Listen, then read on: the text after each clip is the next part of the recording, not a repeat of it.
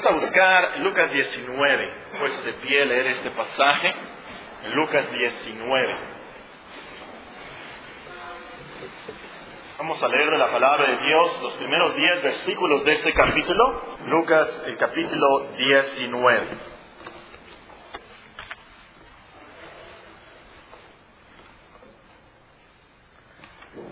Dice la palabra de Dios.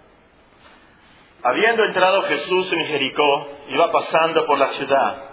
Y sucedió que un varón llamado Saqueo, que era jefe de los publicanos y rico, procuraba ver quién era Jesús, pero no podía a causa de la multitud, pues era pequeño de estatura. Y corriendo delante subió a un árbol sicómoro para verle, porque había de pasar por allí.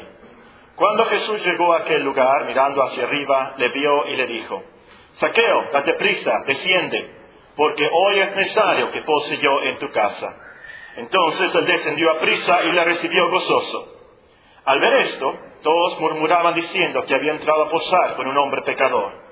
Entonces Saqueo, puesto en pie, dijo al Señor, He aquí, Señor, la mitad de mis bienes doy a los pobres, y si en algo he defraudado a alguno, se lo devuelvo cuadruplicado.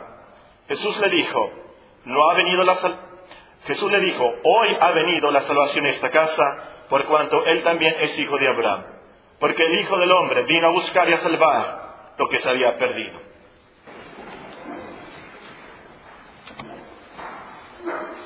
sermón esta mañana es Lucas capítulo 19, los primeros 10 versículos, Lucas capítulo 19. Y un posible título para este sermón es, para Dios no hay nadie imposible. Para Dios no hay nadie imposible. Otro pudiera ser, la curiosidad salvó al ladrón. La curiosidad salvó al ladrón. O también le recomiendo, le sugiero, gran bendición en la ciudad de maldición. O restitución, evidencia de conversión. Restitución, evidencia de conversión. Esta mañana el mensaje está basado en la historia de Saqueo. Esta historia nos debe interesar mucho, tiene muchas lecciones para nosotros. Es una ilustración, un modelo, un patrón, por así decirlo, de la salvación de cada cristiano. Bien, vamos a, a, estudiar este pasaje como generalmente lo hacemos, versículo por versículo. El primer versículo nos dice, habiendo entrado Jesús en Jericó, iba pasando por la ciudad. Esta historia nos va a impactar más, nos va a impresionar más si tomamos en cuenta por qué nuestro Señor Jesucristo estaba ese día en Jericó, por qué dice que entró a Jericó e iba pasando por la ciudad, iba de paso por ahí. ¿Por qué? ¿Qué había pasado? ¿Cuál era el antecedente histórico? ¿A dónde iba nuestro Señor Jesucristo?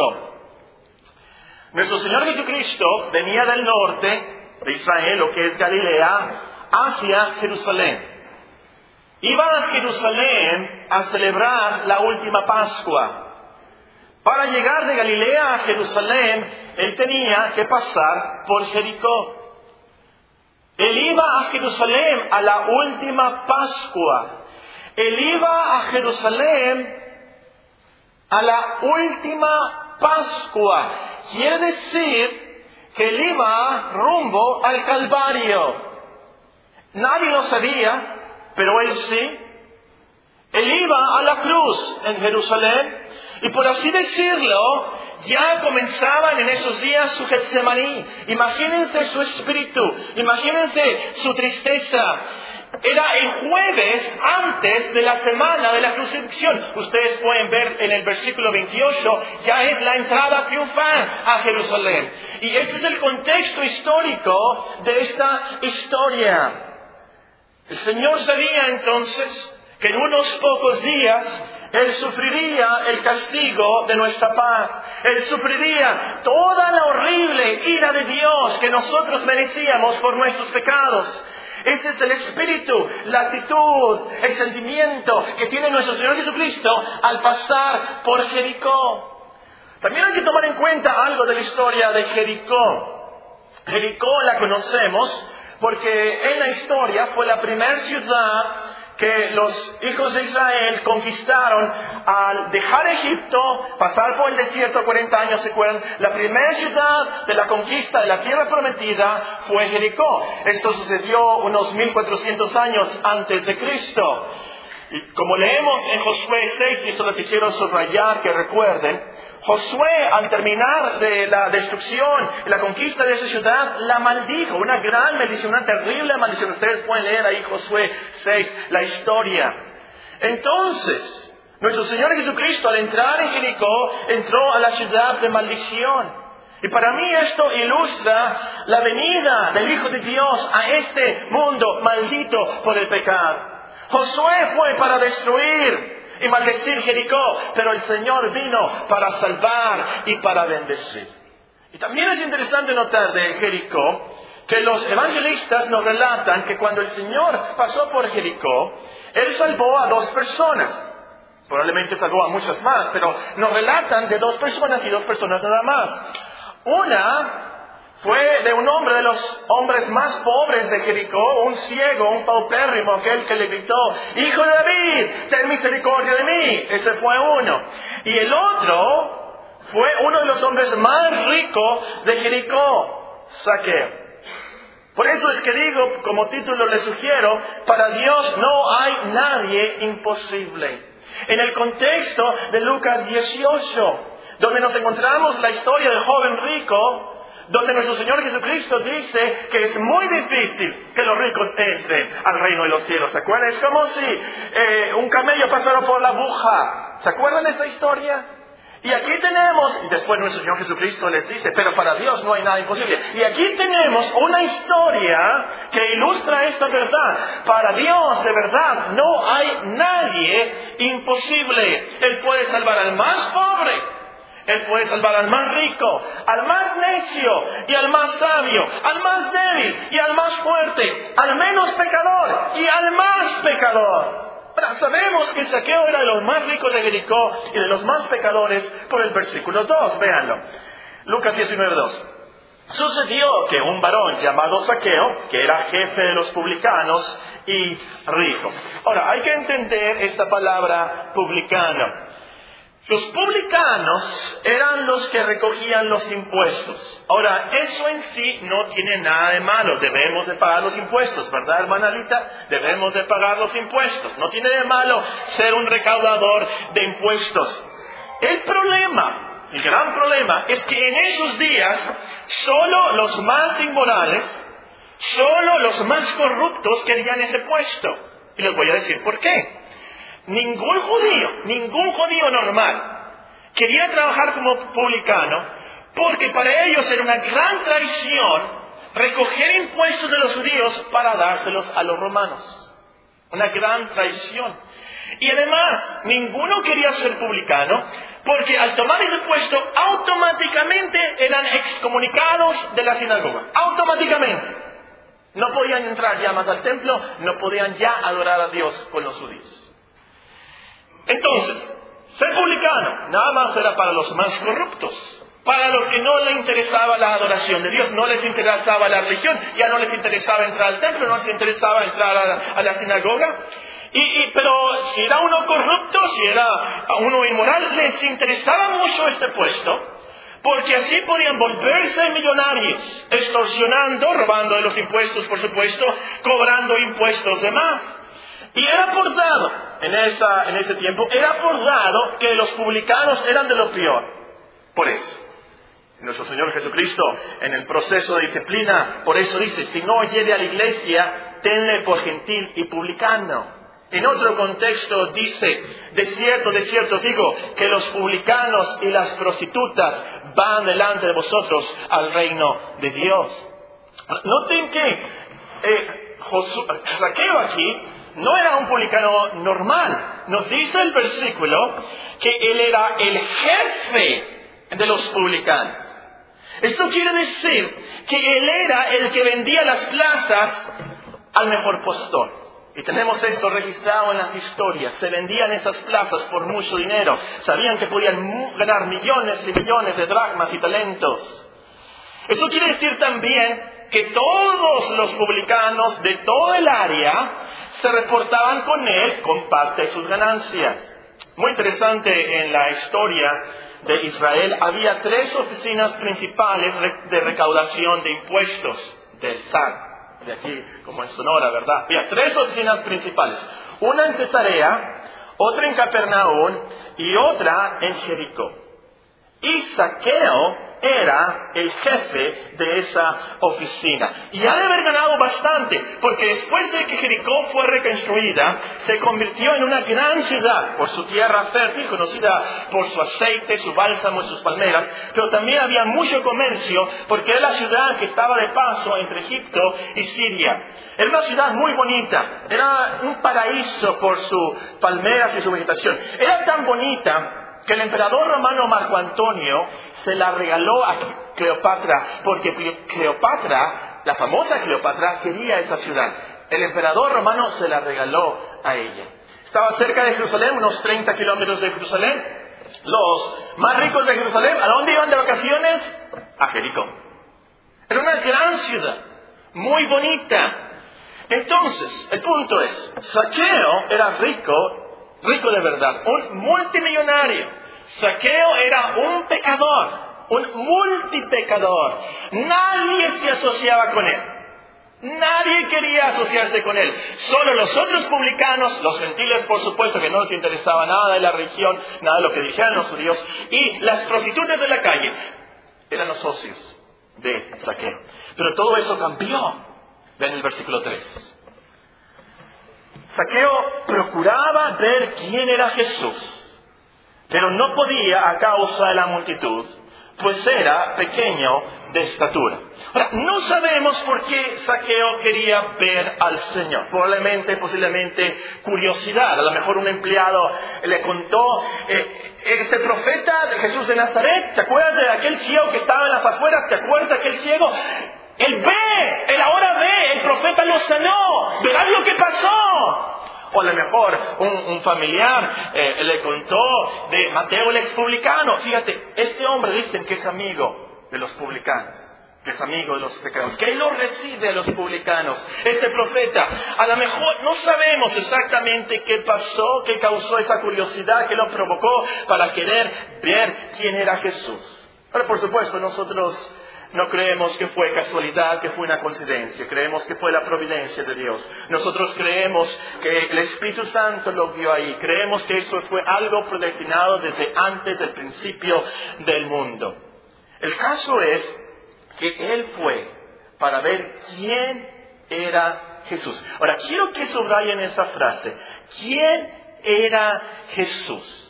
Esta frase es decisiva, no tan solamente lo fue decisiva en la vida de Saqueo, pero es decisiva en la vida de todo hombre, en nuestras vidas. No sé si se acuerdan del incidente de cuando nuestro Señor Jesucristo calmó la tempestad. Los discípulos estaban asombrados. Y la pregunta que hicieron los discípulos, y fue lo que los cambió ese día, la pregunta fue, ¿Qué hombre es este? ¿Quién es este que aún los vientos y el mar le obedecen? Cuando descubrieron quién era Jesús, el Hijo de Dios, el poderoso, omnipotente Hijo de Dios, cambió totalmente su ministerio. Y esto puede cambiar también tu vida si descubres quién realmente es Jesús. Si tú crees que Jesús fue un filósofo, un hombre muy bueno, sabio como quién? ¿Sócrates? ¿Platón? Bueno, lo vas a respetar conforme a su filosofía, su santidad, lo vas a respetar por un hombre bueno, pero nada más. Pero si descubres que Cristo es el Hijo de Dios, que Cristo es nuestro Criador, Cristo es el Salvador del mundo, que a Él le obedecen los vientos, los demonios se postran ante Él, Él resucita a los muertos, Él ofrece perdón y vida eterna con poder. Entonces lo vas a buscar, entonces lo vas a adorar, entonces lo vas a obedecer, cambiará tu visión de la vida, va a cambiar tu esperanza para la vida y para la muerte, sabiendo quién es Jesús. Ahora, vean lo que nos dice el versículo. Él quería ver a Jesús, pero tuvo dificultades. ¿Por qué? procuraba ver quién era Jesús, pero no podía a causa de la multitud. El problema era que Saqueo era de baja estatura, chaparrito, como diríamos nosotros. Y había una multitud de gente, y así como los desfiles ahí por la Cerdano, en el centro, ¿verdad? Eh, uno quiere ver, pero nada más los que están delante, hay mucha gente, nada más los que están delante pueden ver lo que está pasando. Y así Saqueo no pudo ver. Ahora, yo sé que no debo espiritualizar todo lo que dice esta historia, debo tener cuidado con eso, pero yo creo que aquí tenemos algo para hacer una aplicación. Saqueo no pudo ver a Jesús por la gente. Ese fue el problema, lo último. Y no es así, hermanos, que a veces pasa en la iglesia con la gente. Puede ser, hermanos, que vengan personas a la iglesia. Hay personas que quieren ver a Jesús, pero no pueden verlo por la gente. Qué triste y trágico es esto. Que por pecados de la gente, que por actitudes de la gente, se provoque que las personas no puedan ver a Jesús, cause que ellos no quieran creer el Evangelio. A lo último, por supuesto, estas personas no tendrán excusa ante Dios. Ellos tienen que ver a Jesús, tienen que ver a Dios, el Señor. Él es perfecto. Los hombres no. A lo último no van a tener ninguna excusa. Pero qué tristeza, qué tragedia si alguien no puede aprender de Cristo, no puede ver a Jesús por tu culpa, por tu testimonio, por tu actitud, por tu vestido, por cómo hablas, por cómo eres.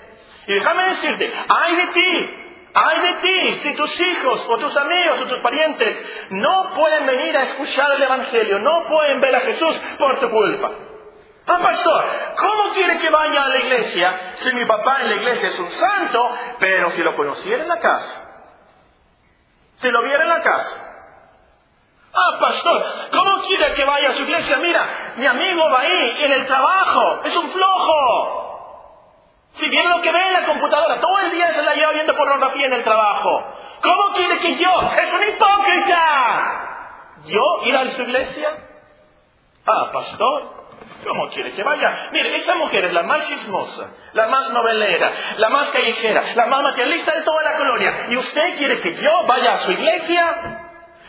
Hermanos, ay de nosotros si pasa eso. Y el Señor demandará de nuestras manos su sangre. Y especialmente como familia, hay de nosotros si nuestros hijos dejan la cristiandad por nuestra culpa y no pueden ver a Jesús por causa nuestra.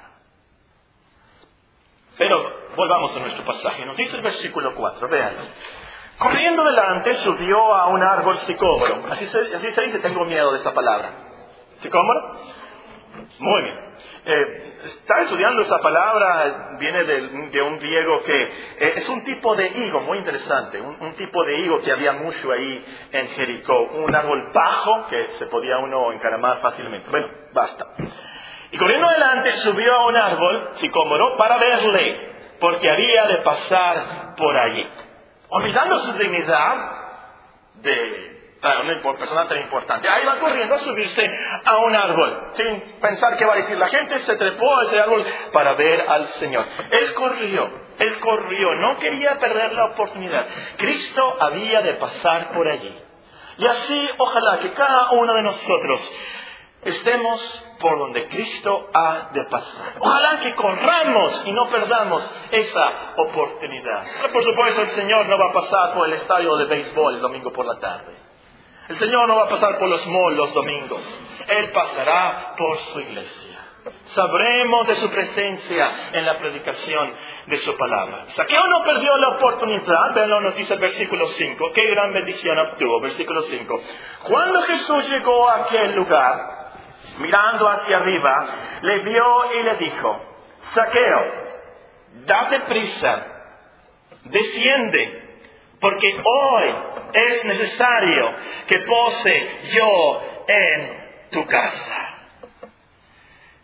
Aquí está la bendición en esta ciudad de maldición. En primer lugar, ¿se han preguntado cómo es que nuestro Señor Jesucristo supo de saqueo? ¿Cómo supo su nombre? Hay unos que dicen, muy fácil, hermano. Le preguntó a alguien de la multitud cuál es el nombre de ese señor. Y uno de la multitud le dijo, ¿cómo supo Jesús de saqueo? De su nombre, de su corazón, que lo quería ver. Muy fácil. Jesús es Dios. Él es el Señor. Él sabe todas las cosas. Él es omnisciente. Él sabe, nos dice Juan 2, que hay en nuestros corazones. No hay necesidad de que los hombres le digan quiénes somos, o qué hacemos, o qué pensamos, o qué es lo que nos acongoja. Él sabe todas las cosas. Él no tenía necesidad de preguntar. Yo pienso más en Apocalipsis 13, 8. El nombre de Saqueo estaba escrito en su libro antes de la fundación del mundo. Él sabía quién era Saqueo. Él sabía que había de pasar por Jericó, porque Saqueo vivía ahí. Ahora, otra cosa de este versículo es la palabra necesario. Hoy es necesario que pose yo en tu casa. El Señor no le dijo, ¿me harías el favor de recibirme en tu casa? No dijo eso. Él no dijo, creo que es conveniente que vaya yo a tu casa. La palabra que él usa es muy fuerte. Es necesario. Es mejor traducida esta palabra. Es absolutamente necesario. Es esencial. Esa es la palabra. Es la palabra que nuestro Señor usó cuando habló con Nicodemo y le dijo, os es necesario nacer de nuevo. Es esencial. Se tiene que hacer. Esa es la palabra. Y el Señor entonces tenía que pasar por Jericó porque le era absolutamente necesario posar en la casa de Saqueo. Ese era el plan, era el propósito de Dios. Así como el propósito de Dios fue que el Señor tenía que pasar por Samaria. ¿Se acuerdan? Me es necesario pasar por Samaria. ¿Por qué? Porque ahí estaba la mujer de Juan 4. Ahí estaba esa ramera, esa prostituta. Y el Señor estaba ahí para salvarla en ese día, a esa hora. Esto por supuesto nos enseña del decreto de Dios, el plan perfecto y eficaz de Dios. Nada sucede por casualidad y eso nos debe dar gran paz, hermanos. Saber que el Señor está en control en cada una de nuestras vidas, de nuestros parientes, de nuestros amigos. Él hace conforme a lo que está determinado. Él salvará a su pueblo. Él de verdad es un poderoso Salvador y no hay nadie ni nada que lo detenga. Ahora vamos a ver la reacción el versículo 6. ¿Qué pasó con Saqueo? ¿Cuál fue su reacción? Entonces, él descendió a prisa y le recibió gozoso. Saqueo obedeció. Él no esperó, él descendió a prisa y le recibió gozoso. Para mí que ese fue el instante en que Saqueo se convirtió al cristianismo. Fue allí donde Saqueo obedeció al llamado de Dios. Y qué gran descripción de su salvación y la salvación de cada cristiano. Le recibió gozoso. ¿Por qué? Porque cuando uno descubre quién es Jesús, su misericordia, su poder para salvar, su poder para limpiar la conciencia, que Él nos perdona sin importar quiénes somos o lo que hayamos hecho. Por supuesto que lo recibimos con gozo, por supuesto que nos damos a prisa. Él es quien perdona todos nuestros pecados, nos da esperanza de vida eterna, nos transforma, nos vuelve a la comunión con Dios, nos da lo necesario para la vida de la piedad. Por supuesto, claro que nos damos a prisa para recibirlo con gozo. Y esta mañana yo te pregunto, a ti. ¿Por qué no lo recibes? ¿Por qué no te das prisa a recibirlo a Él hoy? Él te llama hoy a través del Evangelio. Él te invita hoy. Él te está diciendo, hoy es necesario, hoy es el día de salvación. Hoy recíbelo. ¿Por qué no? Cree que Él es el Cristo el Hijo de Dios. Cree que Él es el Hijo de Dios, del Dios viviente que vino a vivir y a morir por nosotros. Cree su Evangelio y serás salvo. No eres más pecador que Saqueo. Y vamos a suponer que eres más pecador que Saqueo. Él fue salvo por gracia, por pura gracia. No lo merecía. Y así tú puedes ser salvo. Por la pura gracia de Dios. Tú me dices, pero es que yo maté. ¿Te acuerdas de aquel muchacho que mataron allá por la Zaguaripa, que atropellaron y que nunca supieron? ¡Yo fui! ¿Sabes qué? estaba drogado. Y nunca más me volví a drogar. Y yo fui. No sabes lo que es. ¿Sabes qué? Soy un adicto. Soy un adicto a las maquinitas del casino. Soy un adicto a la pornografía. Soy... No has cometido un pecado que Cristo no pueda perdonar. La sangre de Cristo tiene más poder que tu pecado. Hay poder, poder, sin igual poder, en la sangre que Él vertió. Saqueo está aquí como una ilustración del gran poder de Dios para salvar y que no hay nadie, nadie en el mundo imposible para Dios. ¿Cuál fue la reacción de la multitud? Glorificaron a Dios. Si ustedes leen la historia del ciego que salió en Jericó, dice que la gente glorificaba a Dios y todo el pueblo cuando vio aquello, dice el versículo 43 del capítulo 18, todo el pueblo cuando vio aquello dio alabanza a Dios. ¿Cuál fue la reacción de la multitud aquí cuando vieron que nuestro Señor Jesucristo invitó a Saqueo, o se invitó, mejor dicho, a la casa de Saqueo, que Saqueo descendió a Cristo, lo recibió con gozo? ¿Cuál fue la reacción de la multitud? Miren, se ha arrepentido, ya vuelve a la sinagoga adorar a Dios con nosotros. ¿Cuál fue la reacción de la multitud? Al ver esto, versículo 7, todos murmuraban diciendo que había entrado a posar con un hombre pecador.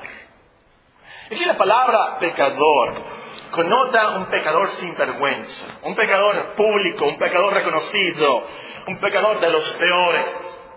Y no podemos imaginar las murmuraciones de la multitud, de la gente ese día. Pero ¿cómo? Jesús, el profeta, qué escándalo, en la casa de eh, Saqueo, el publicano, que no sabe quién es él. Pero ¿cómo? Jesús en la casa de ese traidor, en la casa de ese adúltero, ese extorsionador, ese ateo, ese codicioso. Pero ¿cómo? Ahora, nosotros no sabemos qué es lo que platicó nuestro Señor Jesucristo con Saqueo y su familia. No sabemos qué palabras usó al orar, al dar gracias por los alimentos espía. No sabemos qué preguntas hizo Saqueo, las preguntas de sus hijos. No sabemos qué contestó nuestro Señor Jesucristo. Pero sí sabemos, y es seguro, que el Señor les compartió las buenas noticias de salvación. De seguro que el Señor les compartió el Evangelio les ofreció el perdón de Dios, una transformación de vida. Y de seguro que Saqueo y su familia creyeron al Señor, creyeron que Él era el Cordero de Dios que quita el pecado del mundo, creyeron que de tal manera amó Dios al mundo, que ha dado a su Hijo unigénito para que todo aquel que en Él cree no se pierda, mas tenga vida eterna. Porque no envió Dios a su Hijo al mundo para condenar al mundo, sino para que el mundo sea salvo por Él creyeron que, que en tiene fe no es condenado, pero el que no cree ya ha sido condenado porque no ha creído en el nombre de un ingenito Hijo de Dios. Bueno, ¿cómo se Sabemos esto por lo que nos dicen los siguientes versículos. Vean el versículo 8. Entonces Saqueo, aquí está la evidencia que la familia fue salva. Entonces Saqueo, puesto en pie, dijo al Señor, He aquí, Señor, la mitad de mis bienes doy a los pobres y si en algo he defraudado alguno, se lo devuelvo cuadruplicado. Aquí evidencia clara de la conversión de saqueo. Clara evidencia que ahora sí, por cierto, se podía llamar saqueo. Porque, ¿saben qué significa saqueo? Saqueo significa justo, significa puro.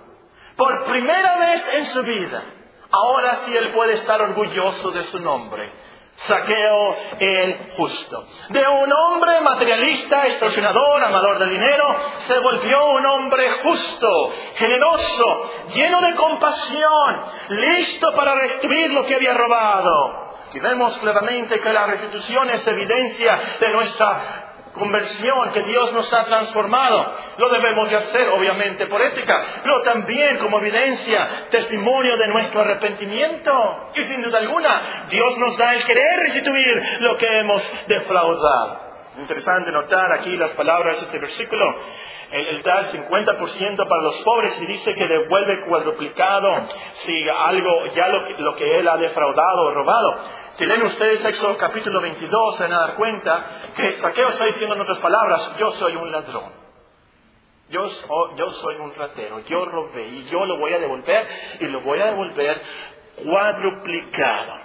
Y para mí es interesante, notable, que Saqueo se puso de pie delante de todos. Vemos aquí algo de su valentía, pero también de su humildad en hacer esta confesión pública. El Señor confirma la salvación de esa familia en el versículo 9, donde nos dice, Jesús le dijo, hoy ha venido la salvación a esta casa, por cuanto él también es hijo de Abraham. ¡Qué bendición! Toda la casa, toda la familia de Saqueo se convirtió. La salvación había entrado a esa casa, pues todos se arrepintieron, todos creyeron. Eso quiere decir que la salvación entró a esa casa, quiere decir que ahora había reconciliación con Dios. Habían recibido el perdón y la paz de Dios. En esa casa antes había perdición, pero ahora hay salvación. Antes había amargura, ahora hay armonía. Antes había gritos y enojos, ahora hay paciencia y paz. Antes mezquindad, pero ahora generosidad. Antes odio, pero ahora amor. No entraba a la casa de saqueo y antes olía a dinero, olía a pudrición, olía a enojo, a miedo, olía a temor. ¿Y si me secuestran? ¿Y si me quitan mi puesto? ¿Y si pero ese día se respiraba paz, calma, tranquilidad, gozo, amor, bondad. Y el versículo nos dice la razón por la cual el Señor tuvo compasión de él. ¿Por qué? Nos dice, por cuanto él también es hijo de Abraham. Aunque muy pecador, muy pecador. Él estuvo bajo el pacto de gracia con Abraham. Él fue uno de los muchos hijos que Dios le había prometido a Abraham, como hemos estado estudiando de Romanos 4. Y él se convirtió en un verdadero hijo de Abraham porque siguió las pisadas de la fe. Ahora el último versículo nos dice, el versículo 10, nuestro Señor Jesucristo para calmar los murmullos, para callar los murmullos de la gente, dijo, porque el Hijo del Hombre vino a buscar y a salvar lo que se había perdido. Fue por eso que fue a la casa de saqueo, para salvar lo que se había perdido. Pero por supuesto aquí el Hijo del Hombre es Cristo mismo, es su descripción favorita de sí mismo. Es una expresión judía de Daniel 7. se describe a sí mismo como el Mesías todopoderoso de este pasaje. Y noten que el Señor describe su gran misión como buscar y salvar. Fue su gran propósito, no una intención nada más. Voy a tratar de buscar, voy a tratar de salvar. Ojalá que encuentre, ojalá que salve alguno. No, no, no, no, no, no, no. Fue algo real, fue algo eficaz, su propósito se cumplió, Él fue, buscó, halló y salvó. Como todopoderoso, Hijo de Dios, Salvador, nadie lo podía detener, absolutamente nada lo podía detener en buscar y salvar a su pueblo perdido. Y ese es el Evangelio. O unos días después, en una semana, Él iba a morir en la cruz del Calvario por nosotros como un rescate eficaz, un sacrificio vicario. El gran pastor daría su vida para salvar a sus ovejas perdidas. Era algo seguro en la historia y sucedió en la vida de Saqueo y sucede en cada cristiano que él salva. Saqueo estaba muy perdido, muy perdido, como nosotros también. Lejos de Dios, amando su dinero, muerto en sus pecados. Pero el Señor lo encontró, lo rescató y lo hizo un hombre justo para llevarlo a Dios. De verdad entonces el Hijo del Hombre vino a buscar y a salvar lo que se había perdido. Como dice en otro pasaje, en otro lugar, de verdad Cristo Jesús vino al mundo para salvar a los pecadores. Por tanto, al Rey de los siglos, inmortal, invisible, al único y sabio Dios, sea honor y gloria por los siglos de los siglos. Amén. Esa es la historia de Saqueo. Y es la historia de cada cristiano. Salvo, transformado, convertido por la pura gracia de Dios. Y todo para su gloria. Oremos.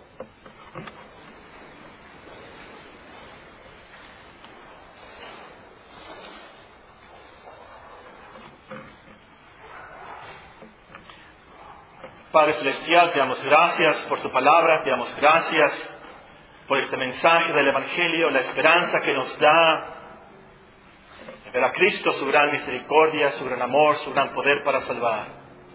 Ahora, Señor, haz la obra en nuestros corazones, y que nos emocionemos, nos impresionemos en estas palabras del Evangelio, para vivir agradecidos por lo que has hecho por nosotros.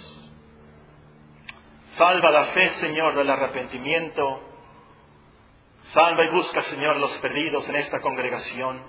Ten piedad de nuestros hijos, que ellos también aprendan estas cosas y sigan tus caminos para tu gloria. En Cristo Jesús. Amén.